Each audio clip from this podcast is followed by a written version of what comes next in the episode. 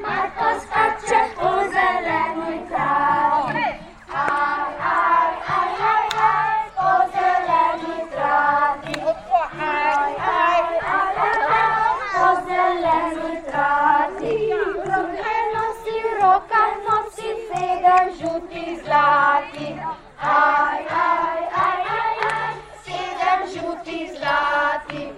Po treh letih skupnih druženj na eni in na drugi strani avstrijsko-slovenske meje so štajerski šolarji ob meji proslavili uspešno izpeljan projekt Erasmus, in na igrišču v Lihendorfu še zadnjič preživeli skupno dopoldne v družbi prijateljev čez mejo. Jaz sem Petra, Jaz sem Ema Luna. um, danes um, smo počeli že kar dosti stvari, se družili med sabo. Igrali igre in se pogovarjali. Tukaj so štiri šole. Um, tukaj smo uh, Avstrijci in Slovenci, Um, šole so Šentil, uh, Sladkiver uh, Štras. in Lihendorf. Torej, uh, danes imamo zelo veliko iger, se lahko pogovarjamo in se pač družimo, pa se spoznavamo. To je kot neka izkušnja za vajo nemščine. Zato, ker, se, zato, ker pač, ko se pogovarjaš z Avstrijci, pač spoznavaš nove besede in to.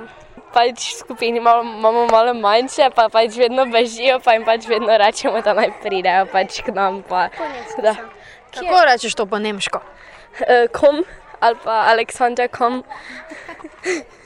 Uh, fajn je, da smo mešane skupine, da spoznamo več prijateljev in se pogovarjamo. V kakšnem jeziku? Um, slovenščini in nemščini. In kakšne igre se igrate? Uh, ne vem, s kolebnicami, um, uh, podiramo piramido. Um, tam je tudi neka naloga za golf, kot žogica za golf. Veliko je lesenih pripomočkov, so to take novodobne igre ali bolj stare igre? Um, bolj stare. Ampak so vseeno še zabavne. Pač. Ja. To so se nekoč igrali otroci. Ne?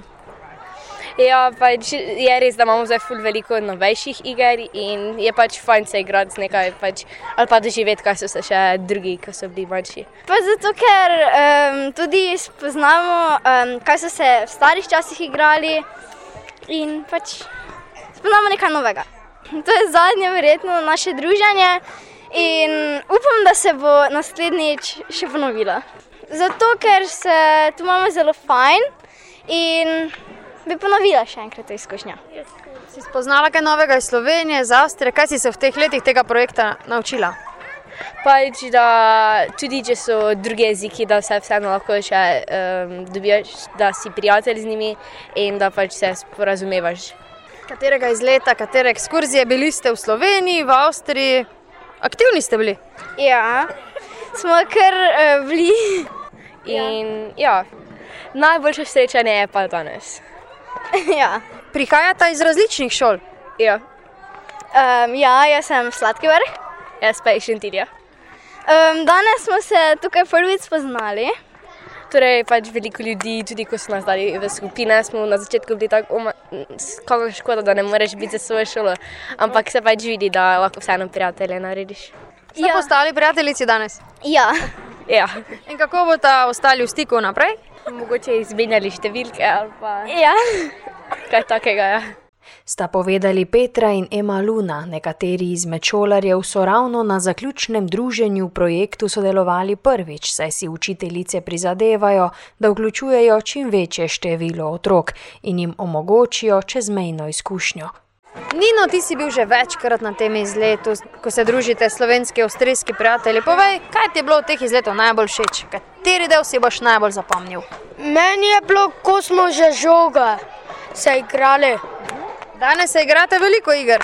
Ja, Zanimivo, ker so slovenci zraven, pa prijatelji z druge šole. Ti je to zanimivo? ja, ful veliko. Ker drugi ljudi vidiš in hočeš prijatelji biti, in vse je kul, in vse misliš, da mogoče so prijatelji, grem jih vprašati. In si našel kakega prijatelja. Ja, veliko že. Pet ali deset sem že našel, Slovencev, Avstrijcev, slovence. Slovence? Ja. So kaj drugačni kot pa vi na tej strani meje? Ja, Po čem? par so nasramni in par so niso. Par pa prijaznih. Ja, Tako kot vsi ljudje, kaj ne da? ja. Pridi mi povedati, Tomas. Slovensko, nemško? Deutsch. Deutsch. Was magst du heute, Thomas?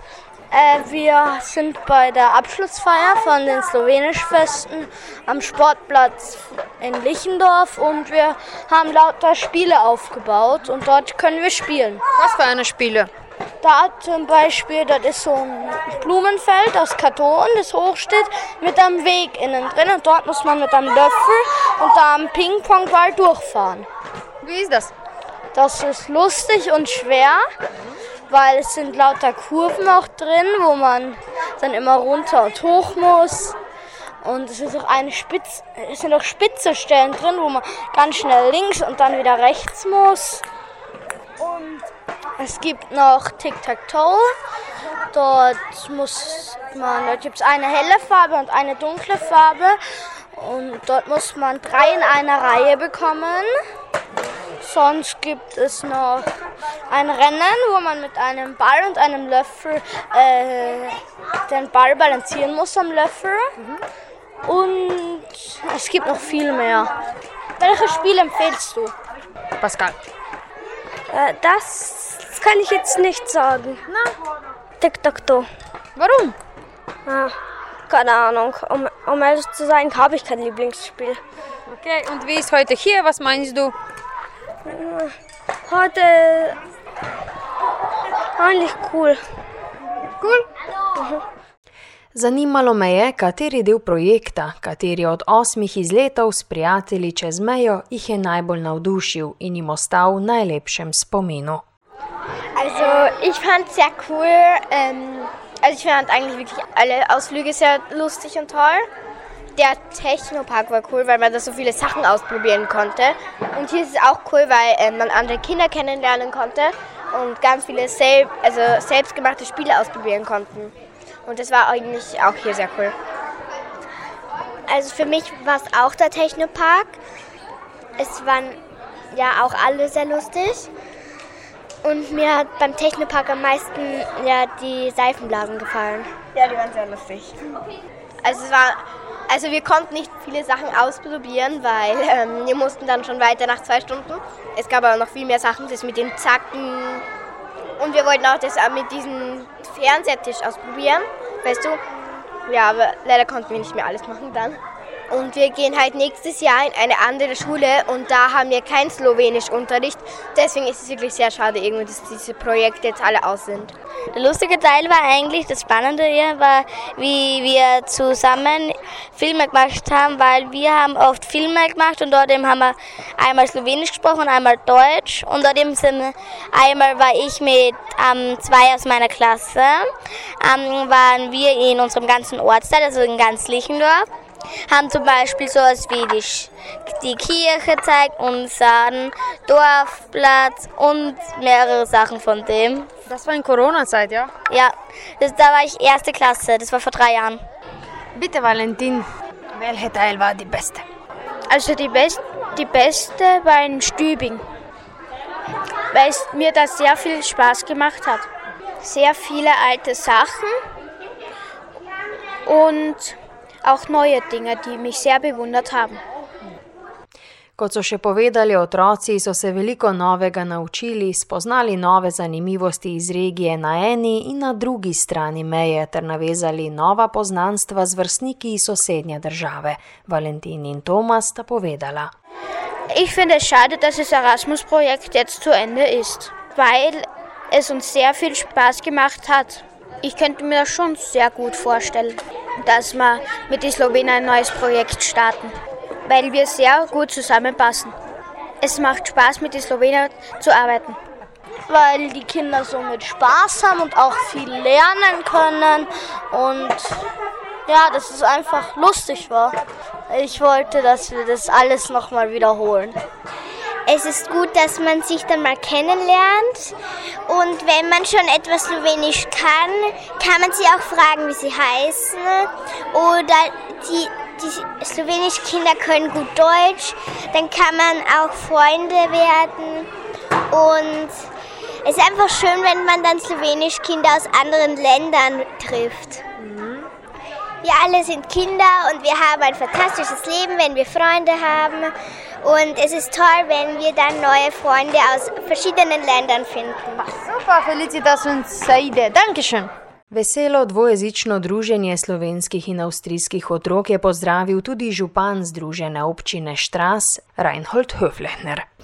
Ja, es ist eine wunderschöne Veranstaltung heute über die Grenzen hinweg und da bietet uns die Europäische Union mit dem Erasmus-Projekt die Möglichkeit, das auch durchzuführen und auch zu finanzieren.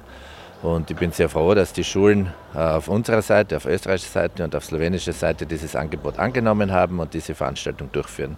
Warum ist das gut? Das ist gut, weil wir in der gleichen Region wohnen, in der gleichen Gegend. Wir haben zwar eine optische und Grenze, aber keine physische Grenze. Das heißt, wir haben keine wirkliche Grenze zwischen Slowenien und Österreich. Und wir leben schon seit Jahrhunderten hier in der gleichen Region und da ist es gut, wenn die Kinder auch den Kontakt über die Grenze pflegen. Wir haben sehr gute Kontakte nach Gentil mit dem Bürgermeister Stefan Schwab. Da tauschen wir uns immer wieder aus. Es gibt einen sehr guten Kontakt zwischen der Musikkapelle in Spielfeld und der Musikkapelle in Gentil, die sich regelmäßig treffen und gemeinsame Veranstaltungen machen. Es gibt Kontakte mit den Feuerwehren über die Grenze hinweg. Es gibt sogar einen Einsatzplan äh, für die Feuerwehren, wenn in der Grenznähe ein Unglück oder ein Brand ist, dass die Feuerwehren über die Grenze herüberfahren und hinüberfahren dürfen und helfen können. Also wir leben diese Verbindung mit unseren slowenischen Nachbarn sehr, sehr intensiv. Die Grenze haben wir früher nicht gefühlt, wie noch das alte Jugoslawien war und wie es noch sehr streng überwacht war. In Wirklichkeit haben die Menschen immer eine Verbindung gehabt, auch über diese streng kontrollierte Grenze. Und heute existiert die Grenze eigentlich in den Köpfen kaum oder gar nicht mehr. Županov obisk otrok je pospremila tudi ravnateljica ljudske šole Štras, pod katero deluje tudi ljudska šola Lichendorf, Katrin Zdarski. Ja, das ist wirklich ein großes Ereignis. Vor allem, wir haben am Schluss ja nicht gewusst, ob wir alle Veranstaltungen durchführen können. Corona hat uns in vielen Situationen schon sehr viel Zeit gekostet.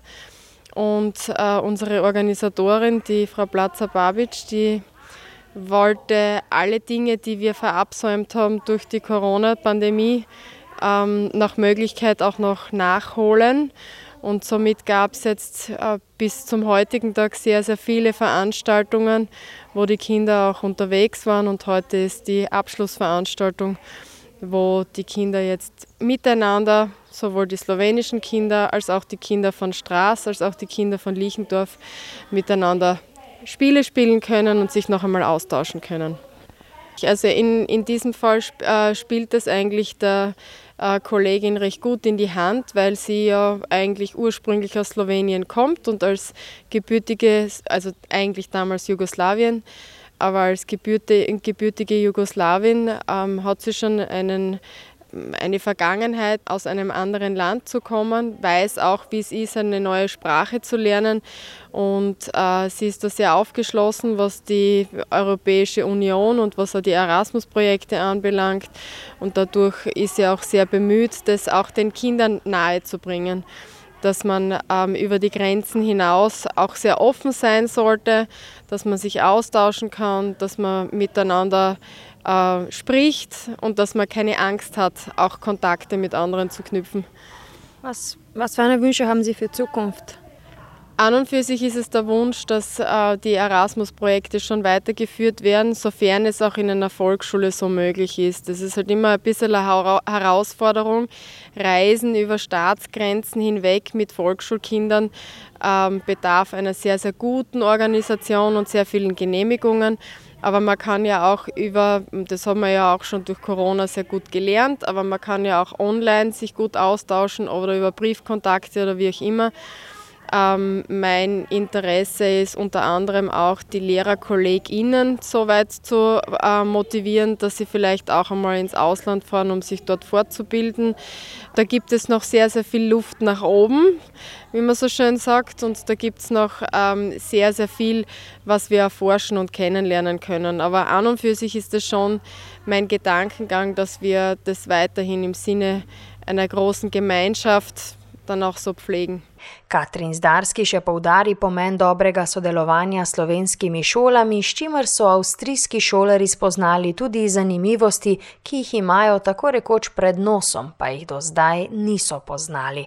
Včasih so daljni kraji bolj domači kot tisti, ki so v bližini, iz svoje izkušnje pove sogovornica. Absolut. Also das ist wirklich so, man ich sehe es ja bei mir selbst. Ähm, als Kind ähm, bin ich dann gleich einmal in Länder mitgereist, die jetzt nicht ähm, sehr nahe waren, so wie jetzt zum Beispiel Ungarn oder, oder beispielsweise Schweiz oder Italien, sondern bei uns wurde immer gleich ins Flugzeug äh, gestiegen und dann weggeflogen. Das heißt, so die Länder, die weiter weg waren, die waren dann eher die spannenden. Und bei uns in der Nähe ist es ja doch sehr interessant und, und es ist ja doch spannender, einmal zu schauen, was so die umliegenden Regionen haben. Und was viele nicht wissen, dass auch sehr, sehr viele Wörter, so wie Klappotetz oder solche Dinge auch aus, aus der Nachbarschaft eigentlich kommen und ähm, dass sehr viele sprachliche Einflüsse auch bei uns da direkt an der Grenze wir sind ja nicht weit weg voneinander. Also der Bezirk Leimnitz bzw. unsere Marktgemeinde Straße ist ja sehr nahe an der Grenze und, und sehr nahe auch zu den slowenischen Schulen. Und da denke ich, mir muss man auch ein bisschen offener sein, um die Kontakte zu pflegen. Ravno zaradi takih projektov in zaradi učiteljice, ki zna motivirati otroke, je tudi zanimanje za jezik soseda v porastu. Wir haben einen sehr, sehr großen Andrang. Wir haben gestartet in der Volksschule Straß mit einer Gruppe und zwölf Personen. Inzwischen sind wir schon zweigruppig.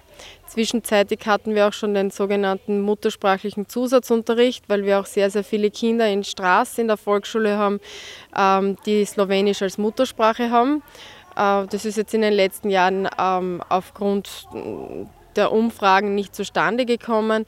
Und auch in Liechendorf gibt es ein großes Interesse.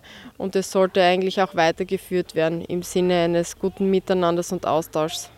Zadnje zaključno druženje slovenskih in avstrijskih šolarjev je organizirala vodja projekta in učiteljica slovenščine v Avstriji Željka Placer Papič. Zadovoljna na celotno izvedbo in družabnost otrok je povedala. Ja, po treh letih bi rekla, če vse skupaj pogledam nazaj, smo izvedli res krasen projekt. Bili smo na različnih destinacijah, smo si ogledali različne stvari. Eh, vse posod je bilo zelo zanimivo in dinamično. Eh, vse posod, kam smo šli, smo se peljali z avtobusom. Tukaj pa je danes bila dejansko, eh, bi rekla, ena ideja, da pridemo skupaj in da brez da se nekaj ogledujemo, ampak da se enostavno otroke prepustimo otrokom in uh, da se potom igre povežejo na kakršen koli način. In to je tudi popolnoma uspelo.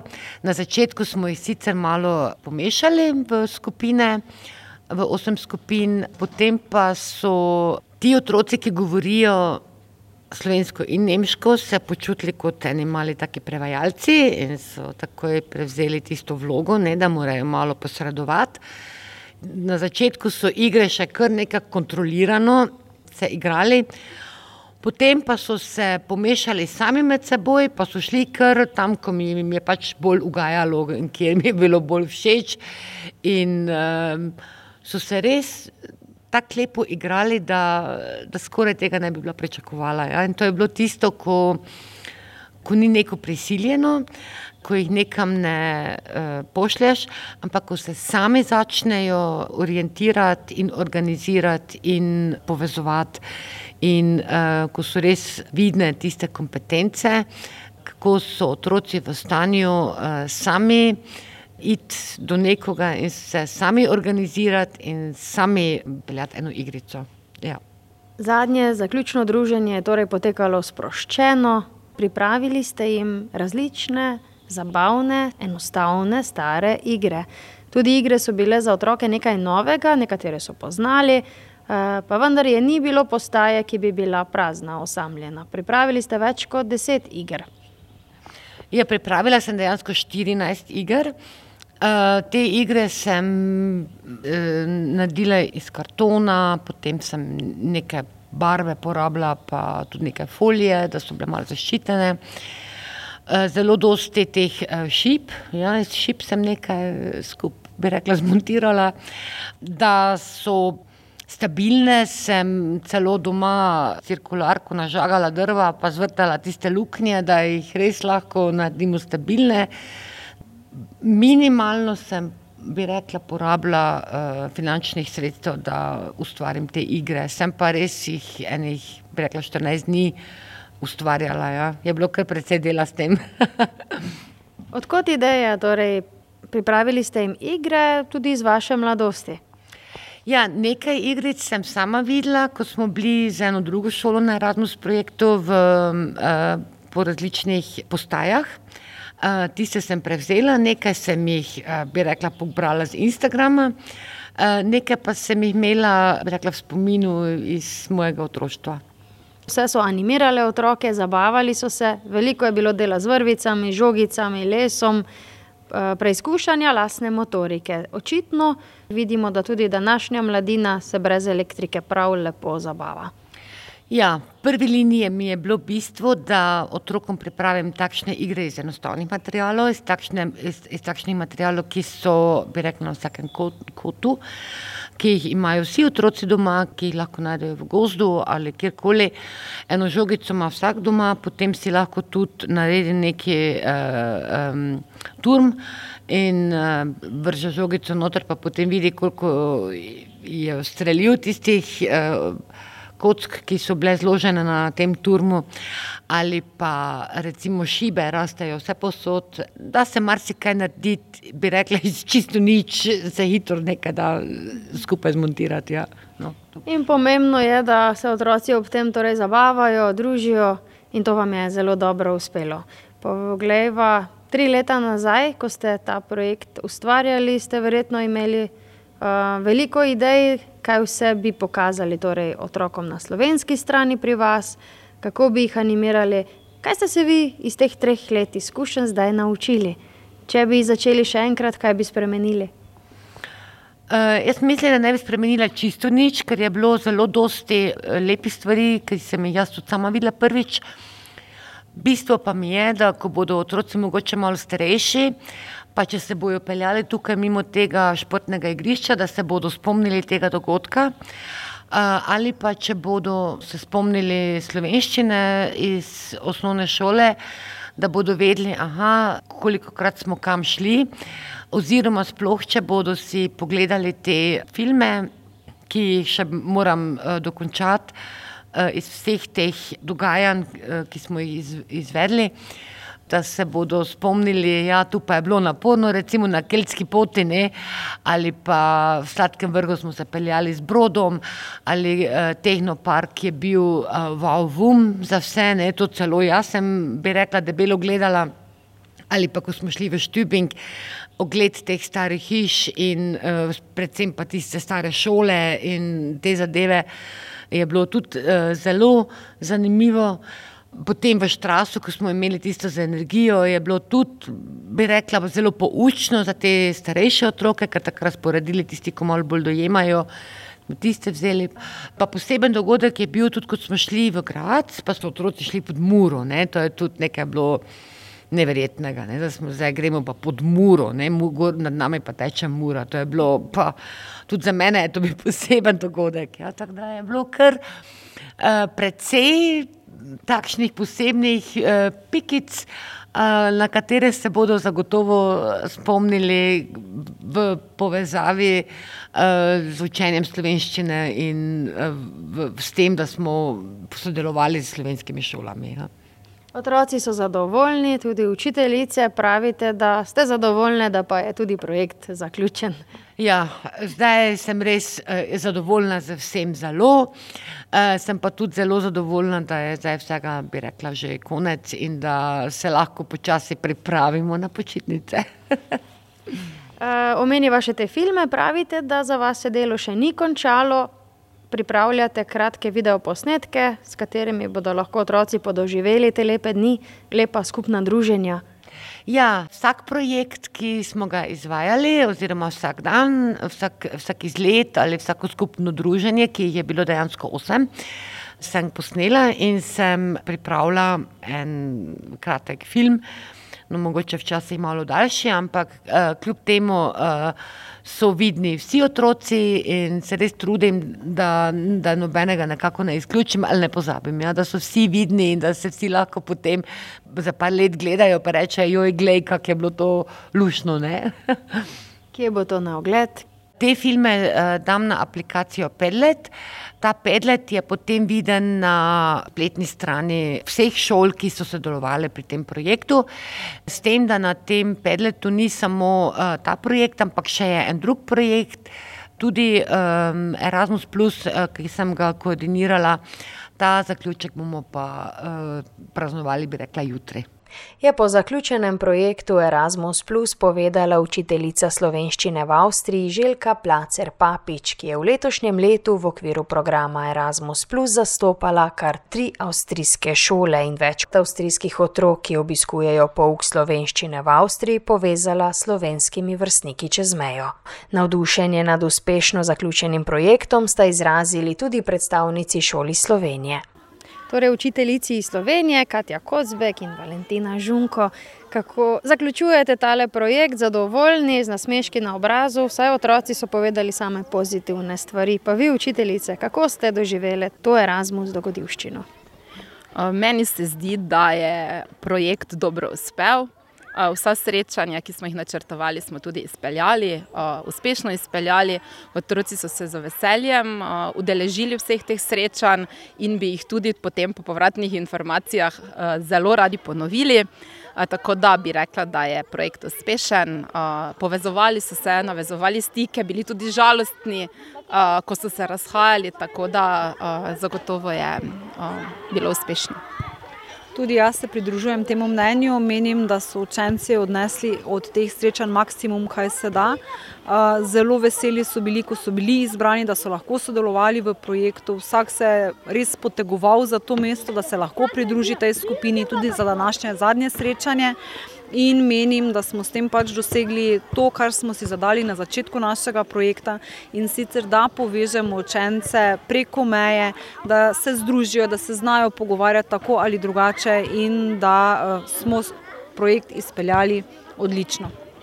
Torej, vedno ste pripeljali učence, ki govorijo nemško, ki obiskujejo pouk nemščine, ali so imeli to možnost tudi ostali? Eh, na naši šoli Sladki vrh, torej osnovni šoli Sladki vrh, obiskujejo nemščino eh, praktično vsi učenci, tako da so lahko eh, nadgrajevali svoje znanje oziroma pridobivali izkušnje v komunikaciji in je zagotovo to bil doprinos za njih. Torej v osnovni šoli Rudolfa Majstra Šentil je nemščina kot neobvezni izbirni predmet v četrtem, petem in šestem razredu. In pravzaprav so četrti, peti in šesti razredi tudi sodelovali v našem projektu, seveda pa samo tisti, ki obiskujejo pouk nemščine. Pravite, da je projekt uspel, danes ga zaključujemo, zadovoljno ga zaključujete. Pa vendar, kaj je bilo tisto, kar vam je vzelo največ časa, največ dela in zaradi česar se pa je splačalo? Um, največ dela zagotovo nam uh, so vzeli vsi papiri, ki jih moramo v okviru projekta pripraviti, uh, samo organizacija. Um, nasmeški na obrazu, izkušnje, prijateljstva pa so zagotovo tisto, kar uh, je bilo vredno in tudi vredno časa, ki smo ga za to namenili. Tudi jaz se pridružujem temu mnenju, ampak menim, da nas tisto največ dela še čaka in sicer zaključno poročilo, ki ga bomo napisali. Kljub temu pa je bilo vse, bom rekla, zelo, zelo pozitivno sprejeto, tako za strani učencev, kot tudi za strani staršev in tudi zdaj mi, recimo osnovna šola Rudolfa Majstra Šentil in osnovna šola Sladki vrh, dejansko smo se tudi mi povezali med sabo in to je tisto, kar smo tudi pravzaprav upali, da se bo zgodilo in mislim, da smo vsi postali prijatelji, spoznali nekaj novega in nove izkušnje. Boste sodelovali tudi izven projekta, torej v naslednjih letih? Zagotovo, mi dve se bomo zagotovo potrudili in uh, ohranili te stike, ki smo jih navezali. Res je. Res. Kaj pa izkušnje z avstrijske strani? Ste pridobili uh, kakšne nove ideje, je njihov način dela drugačen?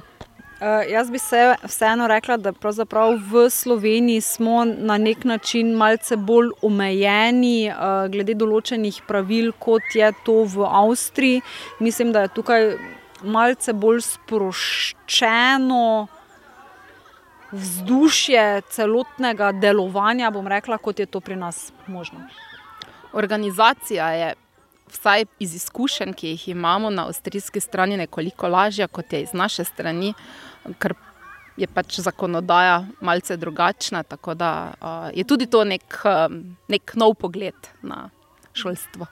Torej, s projektom zaključujete, bo ostal v lepem spominu, zdaj malo počivanja, verjetno boste še pristopili Erasmus Plus projektom. Sedaj bo malo počitka, res je, k Erasmusu bom stopila, sem stopila in sem še pravzaprav vedno v njem, tako da nadaljujem pot. Uh, jaz tudi po kratkem počitku, zagotovo bomo navezali ponovno stike in probali spet vstopiti v nek projekt, ker je vse eno, kljub delu, ki smo ga vložili, uh, doprinos in uspeh.